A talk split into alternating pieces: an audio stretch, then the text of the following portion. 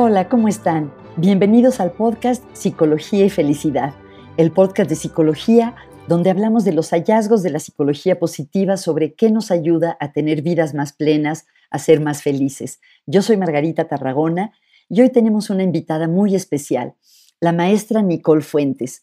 Nicole es autora de dos libros sobre felicidad y propósito de vida, es conferencista, coach, consultora organizacional y tiene un podcast que se llama Bienestar Conciencia. Nicole es economista y después se especializó en psicología positiva, el estudio científico de la felicidad y el bienestar. Con Nicole hablamos de qué es el propósito de vida, cuáles son sus componentes, qué podemos hacer para ir encontrando nuestro propósito de vida. También hablamos de sus antecedentes en la economía y de por qué le interesó el estudio del bienestar, de la felicidad. Platicamos también de los altibajos de la vida y qué herramientas de psicología positiva le, pueden le han ayudado a navegarlos. Y en general tenemos una conversación muy llena de buenas ideas y de tips. Espero que la disfruten tanto como yo. Nicole, qué gusto tenerte aquí, de verdad que me da mucha alegría. Llevábamos tiempo planeando esta conversación y te agradezco mucho que estés aquí hoy. Ay, Margarita, el gusto es mío. Muchísimas gracias por tenerme aquí en tu espacio. Ay, gracias, Nicole. Oye, pues sé todo lo que haces, eh, que eres escritora, las clases sobre felicidad que dabas en la Universidad de Monterrey, tu trabajo como consultora. Entonces, tu libro sobre la felicidad en el camino, ocho rutas, pero pensé que tal vez podríamos empezar por lo más reciente, que me parece fantástico, que es tu libro sobre el propósito y cómo las personas pueden encontrar qué las mueve. De hecho, fíjate que justo hoy en mi clase en el ITAM el tema era el sentido y propósito de vida, entonces me hizo una coincidencia muy bonita. Cuéntanos, ¿por qué escribiste este libro y qué, qué, qué contiene? ¿Cuál es en esencia lo más importante de este libro? Súper, pues yo te diría que este libro responde a una necesidad que yo tenía. Generalmente escribo de lo que necesito aprender o de algo que me hace falta mm. entender.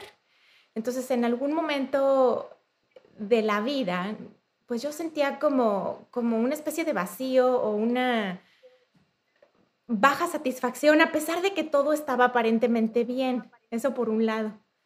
Y por otro lado, estuve sentada en una conferencia de alguien a quien tú conoces también, Dan Butner, y lanzó una pregunta, como parte de su charla, lanzó una pregunta que era, ¿puedes articular la razón por la que te levantas cada mañana en una frase corta?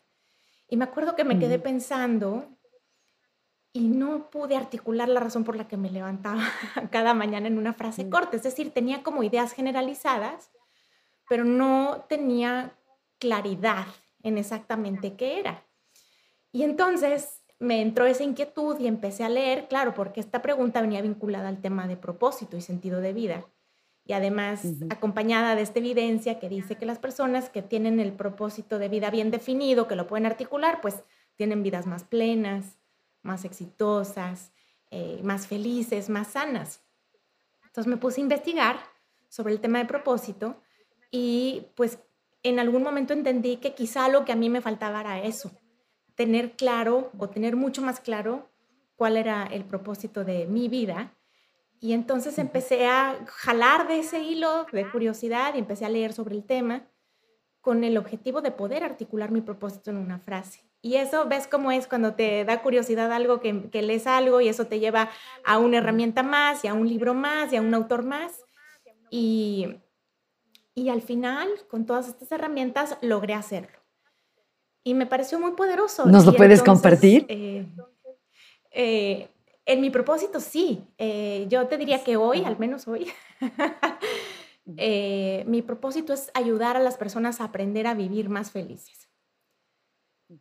Y eso es lo que, lo que me ayuda, pues, a organizar mi tiempo, a organizar mis recursos, eh, y los cómo, ¿no? Los cómo son los que me llevan a darle vida a ese propósito. Entonces, como tú decías, bueno, pues, a lo mejor escribiendo un libro, dando una clase, haciendo conferencias, teniendo un podcast, esa es la manera en cómo como yo le doy vida al propósito. Entonces, pues este libro nace de ahí, de esa necesidad personal de articular el propósito. Y, y bueno, cuando tienes un salón de clases, también es maravillosa la oportunidad de compartir las herramientas y ver si funcionan y ver si de pronto puedes ayudarle a alguien más a hacer lo mismo. Y el, el, salón de clases se convirtió en ese lugar donde yo compartí estas herramientas y donde acompañaba a los estudiantes en la definición de su propósito. Y bueno, toda esta compilación y organización de material y experimentos en clase, pues me llevaron al libro. Qué fantástico. Oye, para las, creo que la mayoría de nosotros, si hablamos un idioma, tenemos una noción intuitiva de qué quiere decir propósito, pero a veces no lo podemos, no podemos definir con claridad el concepto, el término propósito. ¿Tú cómo, cómo defines qué es el propósito de vida? Sí, me encanta que lo digas, ¿no? A veces suena muy buena idea tener un propósito, pero no necesariamente sabemos ni qué es y mucho menos cómo se consigue. Y entonces ahí es lo lindo de la ciencia, que nos da las herramientas y los cómo. Entonces, propósito, pues algunos dirían, algunos autores, yo también pienso que es eso que te hace a ti único, es, es como un sistema de navegación interno que siempre apoya, siempre no apoya, sino que apunta a nuestra mm. estrella polar, ¿no? Es como un GPS interno. Em, es eso que te mueve, es ese gran objetivo alrededor del cual organizas tu vida, tus recursos, tu tiempo. Es una expresión activa de, de, ti. Eso quiere decir que me encanta eso, esa combinación de palabras, expresión activa, porque en realidad los beneficios del propósito los, los sentimos o los vivimos cuando le damos vida al propósito. Es decir, no es suficiente saber cuál es, sino que es necesario llevarlo a la acción para tener los, los beneficios. Entonces, pues es eso que te mueve, es ese gran objetivo alrededor del cual organizas tu vida. Y sabemos que tiene componentes. Entonces, si tú quieres trabajar en tu propósito, pues es una buena idea saber cuáles son esas piezas que componen el, el propósito. Entonces, una, pues eso es lo que comparto en el libro, es una guía eh, que incluye un modelo de ocho componentes que te permiten explorar, o sea, recorrer cada uno de esos con la idea de que al final de este ejercicio traigas a la luz información que tú ya tienes para poder ver dónde se conecta todo y poder articular tu propósito en una frase. Entonces, pues los componentes... Este eh, modelo de ocho Ah, perdón, te iba a decir si es un modelo que ya existía o este modelo de ocho componentes es tu manera de sintetizar el conocimiento que tienes sobre este tema. Esta fue como mi manera de sintetizarlo, es decir, hay quienes proponen cuatro, hay quienes proponen más, algunos mencionan unos elementos, pero yo te diría que estos que yo elegí son los que a mí en lo personal me ayudaron mucho para, para concretar en una frase mi, mi propósito. Entonces es un poco de, es el rompecabezas que a mí me hizo sentido de, sí, de ocho lo que encontré allá afuera de propuestas de otros autores. Oye, ¿nos podrías dar un eh, breve? Obviamente, ojalá nuestros escuchas todos lean tu libro, pero ¿nos podrías dar hoy así como, como los cortos de una película, una probadita bien sea de cada uno de estos componentes o de algunos de estos componentes? Sí, claro. Mira, me gusta arrancar con la idea de que la zona ganadora, esa donde vivimos más plenos y felices y somos nuestra mejor versión, es esa zona en donde hacemos una contribución al mundo, en donde hacemos una aportación eh, en algo que nos gusta y nos apasiona. O sea, contribuimos haciendo algo que nos gusta y nos apasiona y al mismo tiempo que nos permite utilizar nuestros mejores recursos personales. Entonces ya por ahí tenemos algunos ingredientes. Entonces el primero es qué te gusta, qué te hace feliz, qué disfrutas haciendo, qué te da placer, ¿no? Todo lo que se traduce en satisfacción y felicidad para ti, que parte de la pregunta qué te gusta. Eh, y ahí pues las respuestas son totalmente diferentes. Alguien que dice, bueno, a mí me gusta cuidar las plantas o a mí me da felicidad hacer música a mí me gusta crear menús diferentes con, ingredientes eh, de México. O, bueno, ahí tú, lo que tú quieras. Me gusta hablar con la gente, me gusta dar clases, me gusta escribir, me gusta andar en bicicleta. Todo eso que a ti te da felicidad y placer. Entonces, es un, porque si tú te pones a pensar, es muy difícil que tu propósito de vida esté en algo que a ti no te gusta o no te interesa. Entonces, de entrada, un ingrediente fundamental es lo que te hace feliz. Otro, otra pregunta, otro ingrediente, pues es ¿qué te apasiona? Que es como ya unas rayitas más arriba. Y ahí pues hay de todo. Hay gente que, que tiene muy claro qué le apasiona desde que es niño, ¿no? Ah, yo veo niños que desde los cuatro años hablan de dinosaurios, usan pijamas de dinosaurios, sus sábanas de la cama son de dinosaurios, todo lo que ven son de dinosaurio y quizá de grandes son paleontólogos. Eh, algunas personas lo tienen así de claro, que les apasiona. Y otras hay de, pues oye, a mí me gustan muchísimas cosas, me apasionan muchas cosas y me estresa que me digas que elija una, ¿no? Hay otros que dicen, uh, no sé, en este momento no, no lo tengo claro, o alguien dice, uy, no, las pasiones eran antes, ahorita ya la vida se me vino encima y los problemas y, y mm. no tengo tiempo para eso, tengo que resolver otras cosas, ¿no? Mm. Pero digamos, em, puedes hacerte esa pregunta que te apasiona si lo sabes muy bien, o puedes hacerte otra pregunta que es que te da curiosidad que es una pregunta muy poderosa, ¿no? Si no sabes exactamente qué te apasiona, puedes decir, bueno, ¿qué me da curiosidad? Y puedes pensar en qué tipo de programas ves, qué tipo de libros te interesan, qué características tienen las personas a quienes admiras, si quizá te mueve alguna causa social en particular, em, si hay algún tema que te encuentras leyendo más y más todo eso, ¿no? Jalando del hilo la curiosidad puede ser que descubras alguna pasión. Entonces tenemos, pues, ¿qué te hace feliz? ¿Qué te apasiona?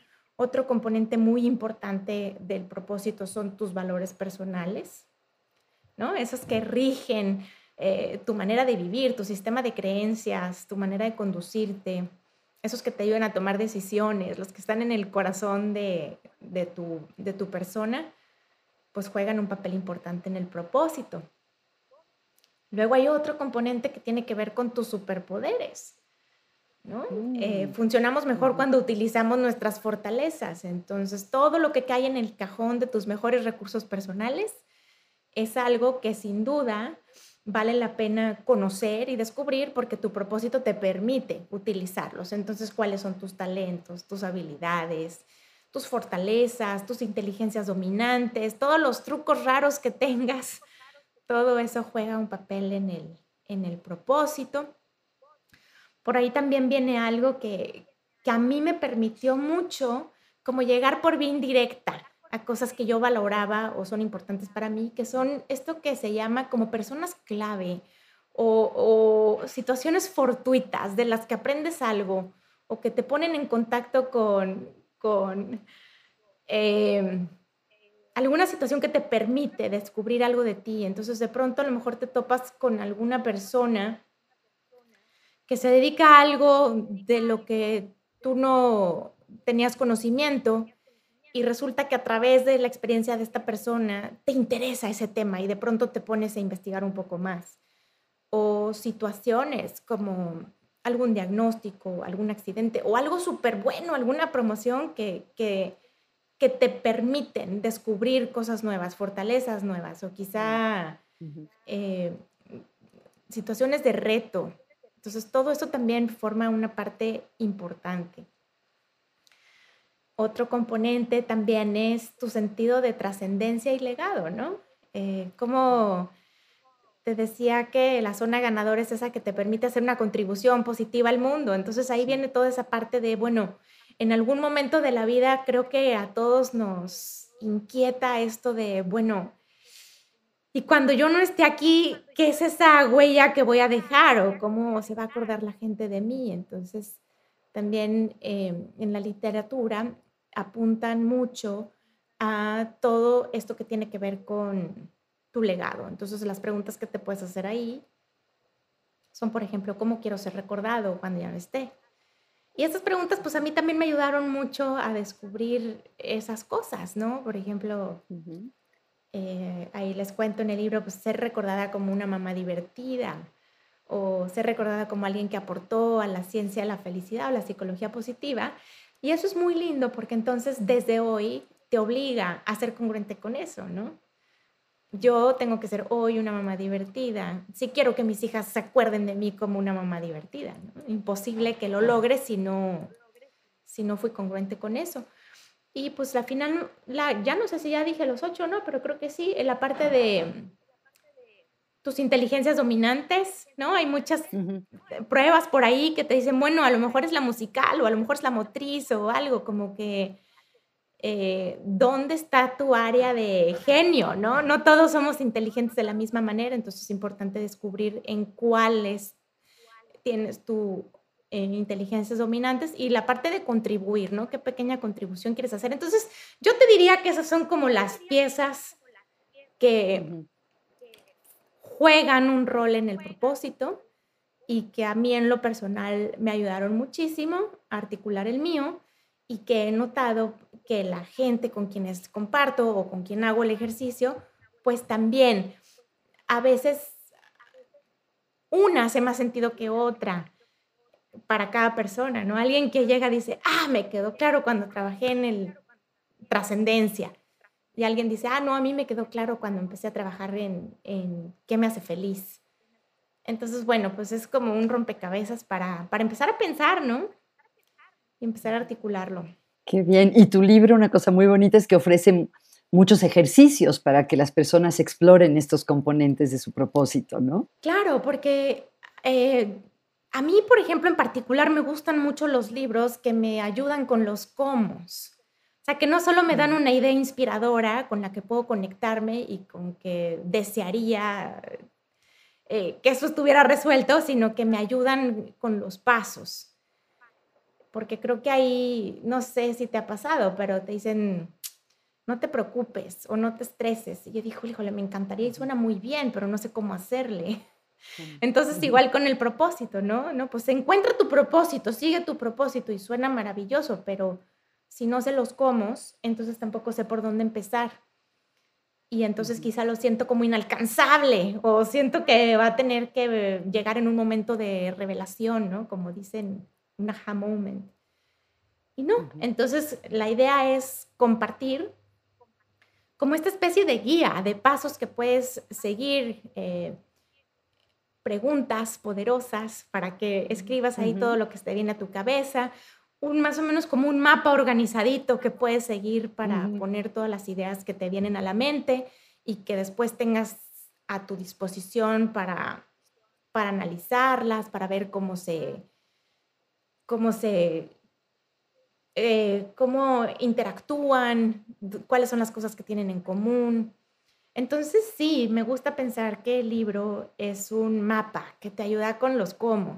Me estaba acordando que sé que la clase que has dado en la Universidad de Monterrey mucho tiempo se llama Herramientas para ser más felices, ¿no? Herramientas para una vida más feliz se llama, sí, el nombre es Acciones para vivir más feliz. Ah, acciones. Ah, bueno, pues todavía mejor, porque en mi mente yo juntaba herramientas con el cómo, pero acciones todavía más, ¿no? O sea, lo que decías de la importancia de la acción, no solo de la teoría, me hiciste pensar también en Christopher Peterson, uno de los pioneros de la psicología positiva, que sé que tanto tú como yo admiramos, que él decía, Learning positive psychology is not a spectator sport. Aprender psicología positiva no es un deporte para estar en las gradas, ¿no? Te tienes que tirar al, pasto y jugarlo. ¿no? Exacto. Eh, yo en, el, en el primer libro que escribí, Felicidad en el trayecto, hacía esta analogía con la bicicleta, porque a mí me gusta mucho andar en bicicleta y es un poco parecido a lo que estás diciendo ahorita. Eh, los beneficios de andar en bicicleta solamente los puedes recibir cuando estás andando en bicicleta, cuando estás pedaleando. A, hacerte bueno en la bici, aprender a navegar en todo, no navegar, sino aprender a manejar, a conducir en todo tipo de terrenos, de bajada, de subida, con piedras, con grava, con lluvia. Eh, solo lo logras en la práctica y yo creo que así es un poco la vida. A veces van bien las cosas y el piso está lisito, a veces es una bajada empinada, a veces es una subida que dices nunca voy a acabar, pero eh, vamos haciéndonos mejores para sortear los retos que nos pone la vida o para, o para disfrutar los, gratos, los ratos agradables cuando justo pones en práctica las herramientas para vivir, cuando las conoces y cuando las practicas, ¿no? Entonces, Qué bonito, me encanta esa analogía. Oye, Nicole, te iba a preguntar, pero no sé si es muy personal, tú con toda libertad dime, me encantó esto de cuando hay grava, cuando hay piedras, cuando está lisito, cuando el camino va de subida. En este momento de, tu vida, ¿cómo, ¿cómo, dirías que está la pista de tu bicicleta de, de la felicidad? Yo te diría que si tuviera que usar otra analogía, estaría en una ruleta, no, no, no, no ruleta, sino en una roller coaster, ¿cómo se dice? En Ah, en una, en una montaña rusa. En una montaña rusa. Y es que he estado en una, en, todos lados, ¿no?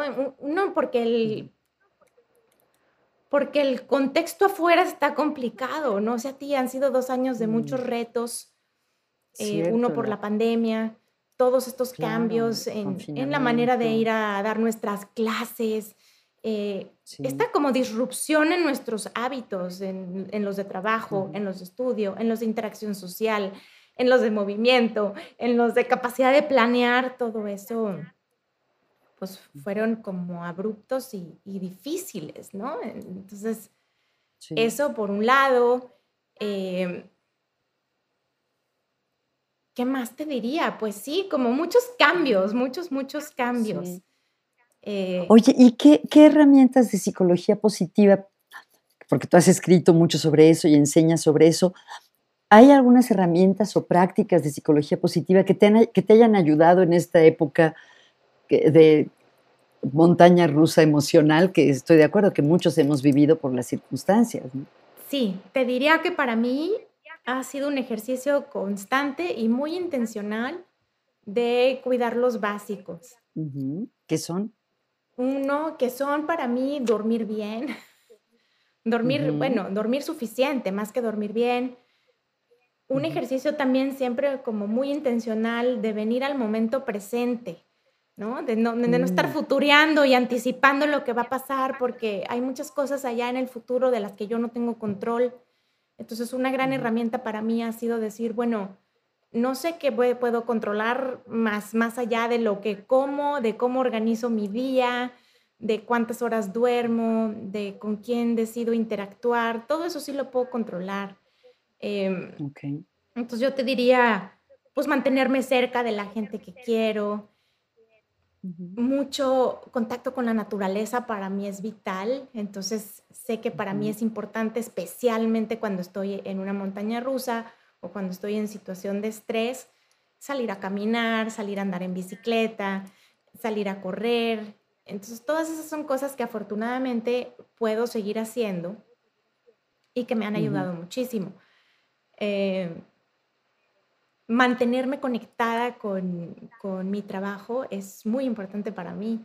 Eh, entonces, cambia, o sea, la pregunta, ¿no? Cuando tú tienes el propósito claro, lo, tienes en una frase y lo cambias a pregunta, entonces si yo te dije, bueno, mi propósito es ayudar a las personas a aprender a vivir más felices, y si me cambian las reglas del juego, si me cambian el terreno en donde estoy, y yo cambio mi propósito a pregunta, ¿cómo puedo seguir ayudando a las personas a aprender a vivir más felices dado que hay pandemia o dado que mm, hay guerra? Entonces, esa pregunta de cómo te ayuda a decir, bueno, quizá pues ya no es presencial, ahora es virtual y entonces tuvimos que aprender a utilizar el Zoom. O yo en especial, pues empecé con el podcast. Yo decía, bueno, ¿en dónde sí puedo compartir herramientas? Bueno, pues resulta que el podcast era una gran plataforma. Entonces, pues yo te diría que mis básicos son esos, cuidar mi alimentación, descansar suficiente, recordarme de, de, habitar el momento presente, un ejercicio consciente de ver qué sí puedo controlar y qué no está en mi control, cuidar mis eh, lazos sociales, y sobre todo mantenerme muy conectada con mi propósito, que es este que te compartí. Mm, me encanta, tú lo dijiste hace rato y me recuerda algo que, escriben Todd Kashdan y Michael Steger al hablar del propósito, que dicen justamente eh, que es una brújula. Y decían, ¿se puede ir por la vida? Por ejemplo, si vas a ir por un bosque, ¿se puede ir sin brújula? Pues sí, sí se puede pero de que es mucho mejor ir con brújula, es mucho mejor, ¿no? Y me gustó mucho cómo lo, cómo lo expresas tú, de que si tú tienes claro tu propósito, aunque si cambian las circunstancias, encuentras la manera de seguir eh, esa brújula. Claro, como, bueno, también dice esta frase que me gusta mucho, ¿no? En la película de Alicia en el País de las Maravillas, que si no ah. sabes a dónde quieres ir, cualquier camino te puede llevar para allá. Llevar. Entonces, pues sí, quizá eventualmente llegas, a lo mejor por casualidad, pero a lo mejor llegas mucho más tarde o mucho más cansado, con mucho más desgaste, con mucho más estrés. Sí. Entonces creo que esto de tenerlo claro, de tener este sistema de navegación, esta brújula, pues facilita el proceso, agiliza em, y facilita la toma de decisiones y, el pivotear, ¿no? El encontrar alternativas. De acuerdo. Oye, Nico, algo que le doy muchas vueltas em, y todavía no estoy segura si lo entiendo bien, es cuál es la diferencia entre sentido de vida y propósito de vida. Yo entiendo el sentido de vida como algo más amplio, que abarca sentir que nuestra vida vale la pena, que contribuimos a algo y que nuestra historia personal, nuestra narración es, es coherente, y que el propósito es más bien una meta, una meta grandota que organiza otras metas. Pero otros autores no lo ven así. Entonces, ¿tú cómo entiendes, y es importante para ti esta distinción? Fíjate que voy a empezar por el final. No sé si para mí es importante la distinción. Eh, quizá dentro de mi cabeza lo veo como la misma cosa. Eh, eso que le da sentido a mi vida para mí también es lo mismo que, el, que digamos, te diría, mi propósito, le da sentido a mi vida. Eh, Entonces, no, no los visualizo yo como cosas completamente separadas, sino creo que más bien desde mi punto de vista, tener un propósito y darle vida a mi propósito hace que mi vida tenga mucho sentido. No sé si me, si me explico. Yo, yo veo mi vida como valiosa, como llena de sentido, como en la medida en que yo sienta que contribuyo haciendo algo que, que, para mí, haciendo una contribución en algo que yo considero importante, que para mí es valiosa. Ok. Eh, también lo puedo ver como lo dices tú, como algo mucho más amplio, porque hay muchas cosas que dan sentido a mi vida que no necesariamente encajan en mi frase de propósito. Eh, mi familia le da mucho sentido a mi vida. Eh, eh, la naturaleza, el arte, todo eso le da sentido a mi vida, aunque no necesariamente quepa en la frase. Entonces, ya ahorita pensándolo en voz alta junto contigo, probablemente sí diría el sentido de vida es algo mucho más amplio y que, y que abarca más cosas. Pero al final también lo veo como algo con lo que te conectas, que lo identificas y te conectas con eso. Ok, ok. Oye, apunté algunas cosas porque no te quería interrumpir. Y algo que, muchas veces me han preguntado, y yo también me pregunto, es que hablamos eh, de la importancia de hacer algo que nos gusta, de usar nuestros talentos. Y algunas personas dicen, bueno, sí, pero eso es para los privilegiados, que se pueden dar el lujo de escoger en qué quieren trabajar. ¿no? Entonces, eh, ¿tú cómo ves esto? ¿Se puede encontrar propósito en algo que uno no disfrute? ¿O eh, ¿Qué le dirías a una persona que trabaja en un trabajo que tuvo que entrar para ganarse la vida, pero que no le interesa, no le gusta? ¿Cómo puede encontrar propósito en su vida? Qué, qué valiosa esta pregunta que haces, porque sin duda podemos estar en situaciones así, ¿no es cierto? Hay veces en que tenemos claro el propósito y qué nos gustaría y sin embargo las circunstancias de nuestras vidas o las condiciones actuales nos obligan a estar en lugares eh, en donde no necesariamente queremos estar, o como dices tú, pues tengo que tener este trabajo porque necesito pagar las cuentas, aunque me queda claro que no es el trabajo ideal. Eh, antes de ir para allá, eh, quiero resaltar que uno de los grandes mitos que hay alrededor del propósito tiene que ver con esto que estás diciendo. El propósito es un lujo yo tengo que pagar las cuentas, ¿no? Sin embargo, em, la literatura y las investigaciones dicen, ok, válido, válido que en este momento tengas eh, o estés en la necesidad de estar haciendo este trabajo que no te gusta, pero ¿qué puedes agregar a este trabajo que no te gusta que sí te guste? Entonces, ¿qué hay por ahí? ¿Tienes algún tipo de autonomía o de qué sí está en tu control? Y entonces hablan de esto de craft. Eh, job crafting. Con esta palabra, como job crafting. Sí, es muy difícil traducirlo en español. Es como darle forma a tu trabajo, modificar un poco tu, trabajo. sí, crear. Entonces, las ideas son, bueno, disfrutas escuchando música o disfrutas, eh, explora entonces la posibilidad de durante ciertos ratos en, tu trabajo, pues escuchar la música que te gusta. O pregúntate si puedes ambientar tu espacio de trabajo con fotografías inspiradoras para ti o con algún, eh, algún recuerdo lindo que te conecte con, con algo o alguna imagen que te ayude a recordar que este no es tu destino final, ¿no? Que, mm, esto es solamente un pedazo, pero no es tu, que tu situación actual no es tu destino final. Y entonces le da sentido a esto. Bueno, esto es un trampolín para otra cosa, esto es algo temporal, eh, estoy construyendo algo para después. Preguntar. O por ejemplo, se me ocurre, ay, perdón, perdón, pensaba que a lo mejor darme cuenta que mi propósito es darle lo mejor que pueda a mi familia. Ese es mi propósito y entonces lo que estoy haciendo es lo que me permite proveer para mi familia, ¿no? para que coman, para que estén bien. Lo que tú dices, eh, ¿qué, ¿qué otro, qué estoy cumpliendo con este trabajo que es más grande que este trabajo? Es decir, ¿cuál es mi aportación más allá del lugar en donde estoy?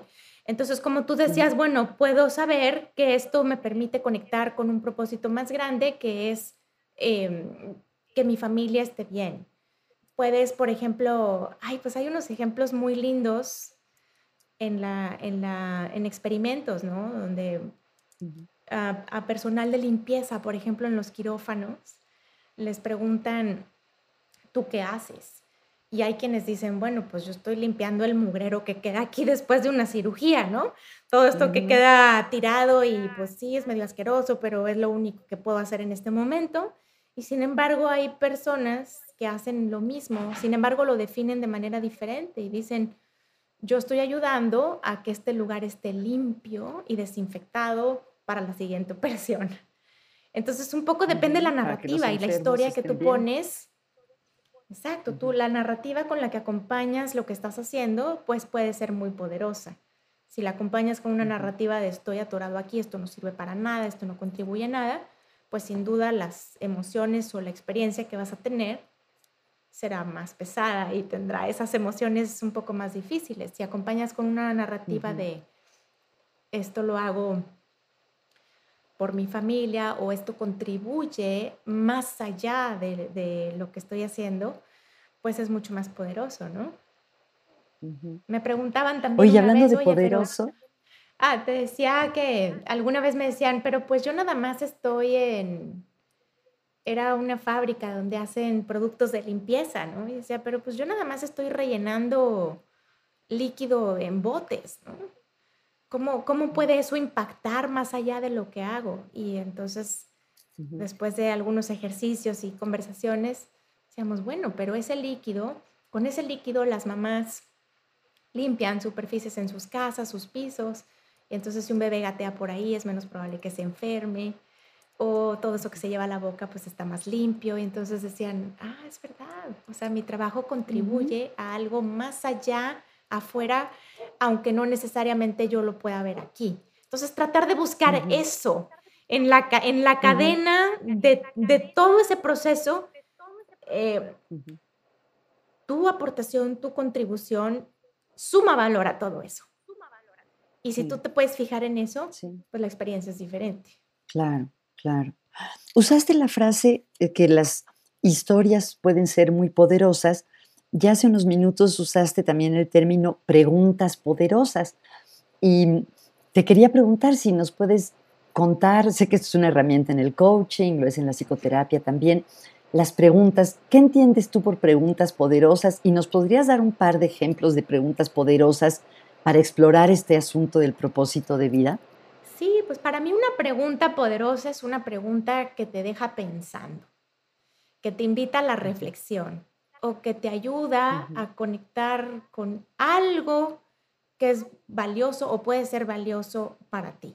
Entonces, por ejemplo, en el tema de propósito, pues comparto varias ahí en el libro, por ejemplo, en la parte de, pasión, ¿no? De, eh,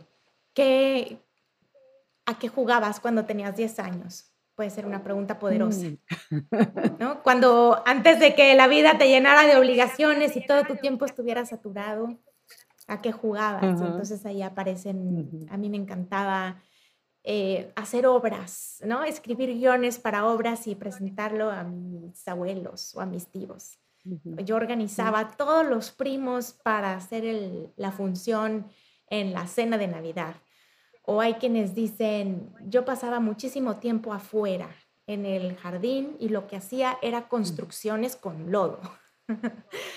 Entonces, porque ahí vas como a, a ese momento en el que verdaderamente ibas a lo que te interesaba, en que verdaderamente ocupabas tu tiempo libre en algo que no tenía una razón de ser más allá de hacer que la pasaras bien. Y generalmente ahí es donde está esa información que nos sirve mucho para conectar con lo que es esencial para nosotros, eso que nos da vida, que nos interesa de manera natural. Entonces, ese es un ejemplo. Te compartía la de cómo quieres ser recordado, para mí fue muy poderosa, esa, esa pregunta de cómo quieres ser recordado cuando ya no estés aquí, ¿no? Imagínate que ya se te acabó la función y está toda la gente que te quiere y que va a celebrar tu vida y alguien se va a levantar a hablar sobre ti. ¿Qué es eso que absolutamente quieres que digan? Y entonces ahí se acaban muchas cosas, ¿no? Ya no te interesa a lo mejor cuántos pares de zapatos tienes en el closet o qué mm, modelo de carro mm. manejas, sino que aparece lo verdaderamente importante. Entonces, eh, pues esos dos ejemplos me vienen a la mente ahorita y te diría, pues son preguntas que te dejan pensando, reflexionando, que te conectan con algo que, que va a ser valioso para ti o que es valioso para ti. Claro, claro. Oye, y te puedo preguntar, ¿tú a qué jugabas a los 10 años? Y yo luego yo te cuento si quieres. sí, yo era justo esa que estaba afuera jugando con el lodo, ¿no? Wow. Eh, entonces me, encantaba estar afuera, em, me fascinaba moverme físicamente. Entonces para mí la tarde ideal era una tarde de jardín o una tarde en mi clase de gimnasia o en mi entrenamiento de básquet o entonces para mí el movimiento físico siempre fue muy importante. Y lo sigue siendo, ¿no? Me gustaba y lo sigue siendo. Entonces ahorita ando en bici, camino, corro. Eh, entonces eso, yo digo, ya, si puedo hacer mi propósito, esto de ayudar a las personas a aprender a vivir más felices viajando por el mundo en mi bici, estaré en mi super wow. ¡Qué maravilla! Eh, bueno, además ahí el hecho de ir en bici seguro les hace más felices. Qué bien. Sí, también. Entonces, ¿qué más hacía? Pues escribía, me gustaba escribir historias. Me gustaba muchísimo estar con gente, ¿no? Como que nunca fui solitaria, siempre fui de, de, estar con alguien, de compartir mis momentos con, con alguien y y eso noto que hoy he retomado y estoy en una zona de más satisfacción, pero cuando iniciamos esta charla, yo te decía, en algún momento de la vida me di cuenta que no me sentía tan feliz o que había como una sensación de vacío o no tenía un nivel de satisfacción muy alto, a pesar de que aparentemente todo estaba en orden. Después empecé a descubrir que no estaba tan conectada con, con gente que yo quería mucho, que no estaba tan en contacto con mis hobbies, que, porque pues sabes, cuando estás dedicada a tus hijos, pues te consumen todo el tiempo y te olvidas de lo que a ti te gusta, lo dejas para después, pero eso va sumando a, a que te vayas sintiendo más triste o más como aburrida o como, ah, como dicen los chavos, ¿no? Entonces sí, me di cuenta que, que justo estaba desconectada de cosas que a mí me llenaban como de energía de la buena. Y entonces retomé la escritura, empecé a andar en bici otra vez, conecté con, con, con mis amigas de, de, de, mucho tiempo atrás. Y, y, sí, fue como volver a, lo, a, a, eso que me gustaba mucho cuando estaba más joven. Qué increíble, qué increíble. Bueno, ¿sabes tú, a mí que me encanta? Cuéntame. ¿Sabes de a qué me encantaba jugar? A la escuelita. Y pregúntame qué hago hoy. Era lo que más me gustaba. Y qué suerte, ¿no? qué chistoso. Oye, Nicole. Eh, siempre que he tenido ganas de preguntarte, tú, antes eh, de, de, establecer tu carrera como experta en, en, felicidad, todas tus capacitaciones en psicología positiva, tu carrera inicialmente era economía, ¿no? y, y, me da curiosidad, tú ves como tu, eh, la economía o tu vida como economista como un capítulo que se terminó y empezaste otro nuevo, o sigue habiendo como interacción o influencia de la economía en tu trabajo sobre la felicidad y viceversa? Yo te diría que llegué a donde estoy haciendo una uh -huh. escala en economía. Uh -huh. No ¿Escala de qué? ¿De bienestar subjetivo? ¿De calidad de vida? Claro, pues yo creo que eh, al final la economía tiene un componente importante porque es una ciencia social que estudia también el sí. comportamiento y las decisiones de, las, de los seres humanos. Y esa uh -huh. parte me sigue interesando muchísimo. Uh -huh. Nada más que ya en otra área de la vida, ¿no? No necesariamente en las decisiones de consumo, sino okay. en las decisiones más como, como de vida. Eh, en realidad yo diría, ¿por qué acabé en economía? No sé, quizá era la carrera que estaba de moda en ese momento, quizá era una carrera que estaba como muy prestigiosa. Eh, Sabes, a veces estudiamos cosas porque o están de moda o te lo sugieren y cuando no tienes claro qué quieres, pues cualquier camino de pronto suena bien. O porque tienes ciertas pero... habilidades, me imagino que tienes habilidades cuantitativas importantes, ¿no? Pues fíjate que, que, no te diría yo que son mis fortalezas, las, las numéricas y cuantitativas no mm. son las más mm. fuertes. Digamos, uh -huh. no era para mí muy fácil. Eh, ciertas materias de economía para mí eran un reto. Yo veía que yo tenía que estudiarle mucho más que otras personas que sí tenían habilidades eh, más como matemáticas. Sin embargo, me daba muchísima curiosidad saber por qué las personas hacían lo que hacían. Ok. Eh, uh -huh fue clave, fue clave. y te, decía hace rato, estos como encuentros fortuitos o personas que se te atraviesan en el camino. Y en mi caso fue alguien que tú conoces muy bien también, que es Mariano Rojas. Mariano Rojas eh, fue mi maestro en economía en varias materias, pero también fue mi asesor de tesis. Y mm. en alguna de sus clases hubo una conversación muy interesante en donde justo decía, ¿no? Que la, en economía, pues la felicidad está directamente relacionada con el ingreso. Entonces, entre más ingreso, más necesidades de consumo satisface una persona y entonces, por lo tanto, más utilidad. Utilidad más o menos como sinónimo de bienestar o de felicidad. Y me acuerdo haber tenido con Mariano una discusión de decir, pues yo no creo que la felicidad esté toda explicada por el, por el dinero. Y bueno, eso pasó, luego tomé otra clase con él que era Economía del Bienestar, entonces en esa clase nos puso a leer cosas como la, la economía o la lógica económica detrás de los matrimonios o detrás del crimen o de fenómenos muy sociales, ¿no? ¿Cuál era la, la teoría económica detrás de eso? Y bueno, pues cuando llegó el momento de elegir la, el, el tema de tesis, me acuerdo uh -huh. estar muy segura, muy segura, no sé qué sí quería hacer, pero estaba completamente segura, segura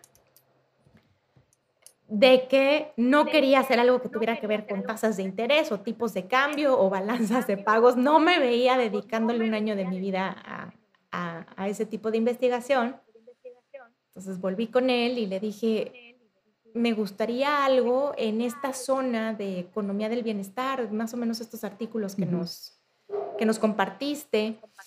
Y entonces él me apuntó al tema de la felicidad. Me dijo, mira, pues está este tema que está empezando a salir eh, pero al final pues lo tienes que vincular con, con economía, entonces el tema de tesis fue la relación entre dinero y felicidad y pues el tema me encantó. Entonces, un poco llegué por la vía de la economía y un poco catapultada o, por este encuentro con, con, Mariano que me puso en contacto con el tema. Yo creo que la formación de economista sí te sirve mucho porque al principio de mi carrera pues era mucho diseño de encuestas, levantar datos, analizar para tratar de entender qué sí explica la felicidad, qué no. Entonces, eh, sin duda la economía me dio muchas herramientas que después me fueron muy útiles para investigaciones en esta parte, ¿no? Qué increíble. Me da mucha tentación abrir el tema del dinero y la felicidad, pero es como para un episodio completo. Te voy a invitar a otro episodio específicamente para eso, Nicole. Oye, Nicole, hablemos brevemente de tus libros y tu podcast. Ya los hemos mencionado, pero ¿por qué no nos dices el título exacto de cada uno de tus dos libros y de tu podcast. Claro, el primer libro se llama Felicidad en el trayecto, ocho rutas. El que acaba de salir se llama Descubre tu propósito, a ti que te mueve. Y el podcast se llama Bienestar Conciencia. Qué bonito, me, encanta. se les recomiendo mucho las tres cosas. ¿Dónde puede la gente comprar tus libros y escuchar tu podcast?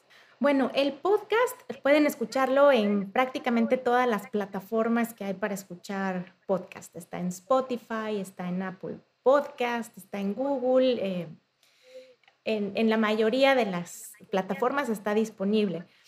Y los libros, pues en las librerías más, eh, como en las librerías del país, pero también justo me, me compartieron la noticia de que ya está en formato digital. Entonces, en Amazon o en Gandhi pueden, pueden encontrar cualquiera de los dos. Felicidades, qué maravilla. Em, Ay, gracias, Margarita. Sí, de verdad, qué, qué, fantástico. Oye, me da curiosidad que tu primer libro son ocho rutas eh, eh, para la felicidad y que nos decías que lo del propósito tiene ocho componentes. ¿El número ocho tiene algún significado para ti? Sabes que estoy cayendo en la cuenta ahorita que lo estás diciendo. No, no, no tiene ningún significado, creo que es una casualidad. Una casualidad. Sí, no. Fíjate que no, ahorita que lo, ahorita que lo dices estoy cayendo en la cuenta de que son ocho rutas y también el, hay ocho componentes. Eh, quizá tenga que hacerme una pregunta ahí yo para ver si hay algo. Poderosa. ¿Veías mucho el Chavo del Ocho cuando eras chiquita? Probablemente sí, sí lo veía mucho. Sí, era uno de esos eh, momentos lindos en familia. Em, dos preguntas rápidas. ¿Qué está, tú escribes, una, una de las partes de tu identidad es la de escritora. ¿Qué estás leyendo en este momento? Si viera tu escritorio, tu mesita de noche, ¿qué me encontraría? Te encontrarías varios porque por alguna razón me da por leer varios libros al mismo tiempo. En este momento estoy leyendo un libro de, del hijo de Ed Diner, Robert Biswas Diner. Robert Biswas Diner. Que se llama, ajá, que se llama The Upside of Your Dark Side. O Your Downside. sí, The Upside of Your Dark Side. Y me está encantando porque está resignificando la importancia de las emociones que tendemos a catalogar como negativas. Entonces, eh, está súper interesante. Entonces, ese libro está ahorita en mi mesita. Y está también una novelita que me estoy leyendo que se llama Hamnet, de una escritora que mm. recién descubrí que se llama Maggie O'Farrell. Entonces, casi siempre estoy leyendo algo como de ficción, novela, y algo de de, esta área que nos gusta, de psicología positiva. Entonces, esos son los dos que, tengo ahorita. Qué bien. Nicole, em, ¿dónde te pueden, ya hablamos de tus libros y de tu podcast, pero ¿cómo te puede contactar la gente que esté interesada en tus servicios de coaching, de consultoría, conferencias? ¿Cómo ¿Dónde estás en, las, en los medios? Bueno, mira, tengo un blog que está, lo pueden encontrar en tres veces.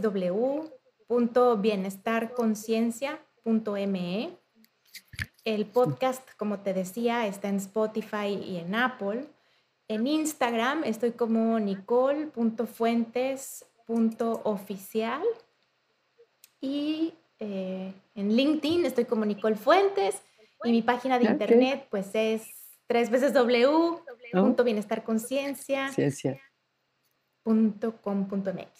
Muy bien, es lo bueno del mundo digital que es relativamente fácil encontrar a las personas, ¿no?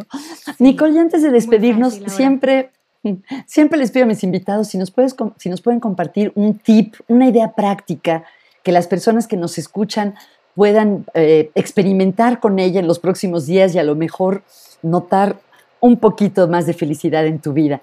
¿Cuál es algún, alguno de tus tips favoritos? Ay, como te decía, a mí me gusta tomarme un momentito para evitar el momento presente. Eh, hoy, uno de los ejercicios que, que, más me gustan para hacerlo es el de la respiración cuadrada, que mm. consiste en tomar aire en cuatro tiempos, sostener el aire adentro cuatro tiempos exhalar en cuatro tiempos y sostener sin aire cuatro tiempos. Entonces, respirar en la cajita. O respiración militar también le llaman. Ese ejercicio me gusta ah, mucho y me ayuda a hacer como pausas, como transiciones entre una junta y otra, entre una sesión de coaching y otra, entre terminar mi trabajo e integrarme con, la familia. Esa me gusta. Me recuerdo mucho, mucho, mucho la frase más vale hecho que perfecto. Mm, Ese es un tip que ahorita como que digo, bueno, eh, sé que quizá podría estar mejor, sé que le podría invertir más tiempo, sé que, que sin duda eh, podría haber una mejor versión de esto,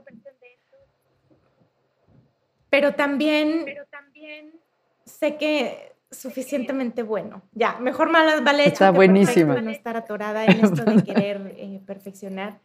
Y también, bueno, otro tip que para mí es, eh, es parte sin duda de mi rutina, es un momentito en la naturaleza. Caminar un poquito, asomarme, ver el cielo, todo eso.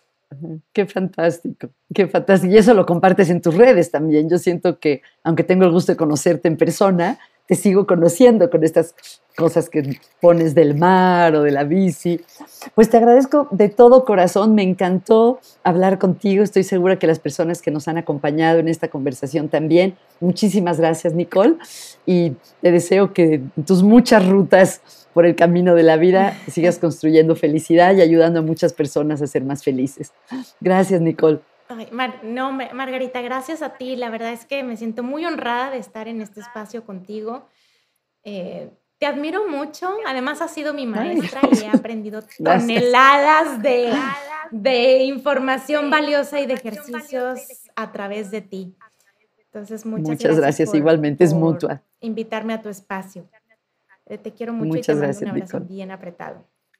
Igualmente, muchas gracias. Y aprovecho para decirle a las personas que nos escuchan que si les gusta el podcast Psicología y Felicidad, por favor, pónganos una calificación de esas estrellitas o dennos like, porque las personas generalmente escogen sus podcasts porque alguien se los recomienda o porque ven la calificación que tienen. Espero que nos sigan acompañando en Psicología y Felicidad.